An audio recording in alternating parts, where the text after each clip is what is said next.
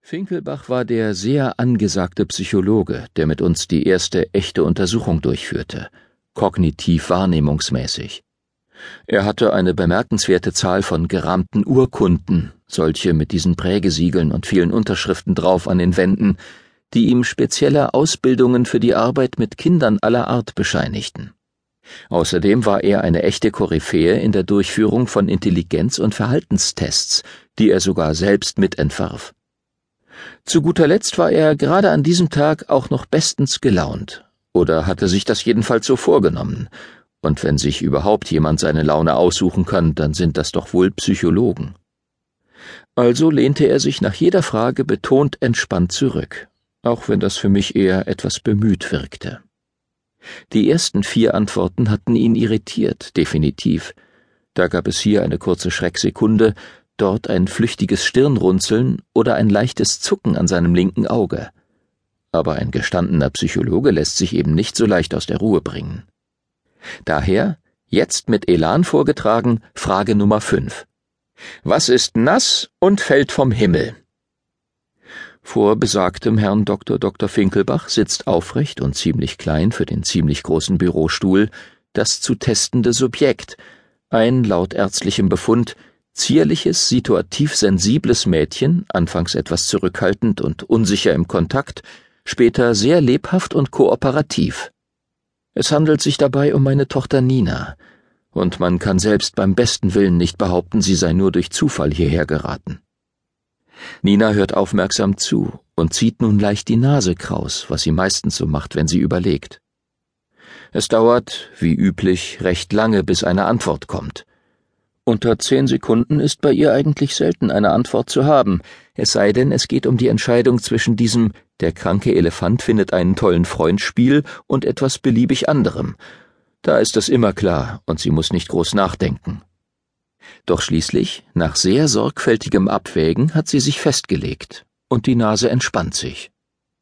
Herr Finkelbach zieht die Augenbrauen hoch und höher und wartet auf den richtigen Begriff für das Nasse vom Himmel. Ein Hund, sagt dann das Kind triumphierend und schaut Herrn Finkelbach an, als wolle es die Wirkung dieser Antwort auf keinen Fall verpassen. Ich pruste los, was Dr. Dr. Finkelbach mit einem halb verzweifelten, halb genervten Seitenblick in meine Richtung quittiert. Also möglichst schnell wieder seriös schauen. Das kann ich schon aus beruflichen Gründen sehr gut, weil ich ja ständig mit Leuten zu tun hatte, die ganz wichtig sind und bei Wichtigen muss man vor allem immer eins sein, nämlich ernsthaft. Niemals bessere Laune haben als der Kunde. Das ist die Spielregel Nummer eins bei der Beratung, insbesondere von Politikern. Für einen kurzen Moment schaut Herr Finkelbach Nina hilflos an, fängt sich aber wieder und sagt in merklich verlangsamtem Tempo Du kannst noch mal nachdenken, Nina. Also, es ist ganz nass, bedeutungsvolle Kunstpause, und es fällt vom Himmel herunter. Seine hohe Stirn schimmert etwas, vielleicht vom Regen. Aber er ist natürlich auf dem Holzweg, wenn er denkt, Nina würde sich irgendwie von ihrer Idee abbringen lassen. Selbstverständlich besteht sie fröhlich auf dem Hund. Also wiederholt Nina nun ihrerseits die Antwort, ebenfalls betont langsam, damit auch der Herr Finkelbach es verstehen kann. Zur Erläuterung fügt sie noch an, es handle sich um einen zotteligen schwarzen Hund, wobei sie nun mit den Händen einen beachtlich großen Umriss in die Luft malt, der vermutlich den Hund andeuten soll, aber viel zu rund geraten ist, weil sie natürlich gar keinen Hundeumriss zeichnen kann.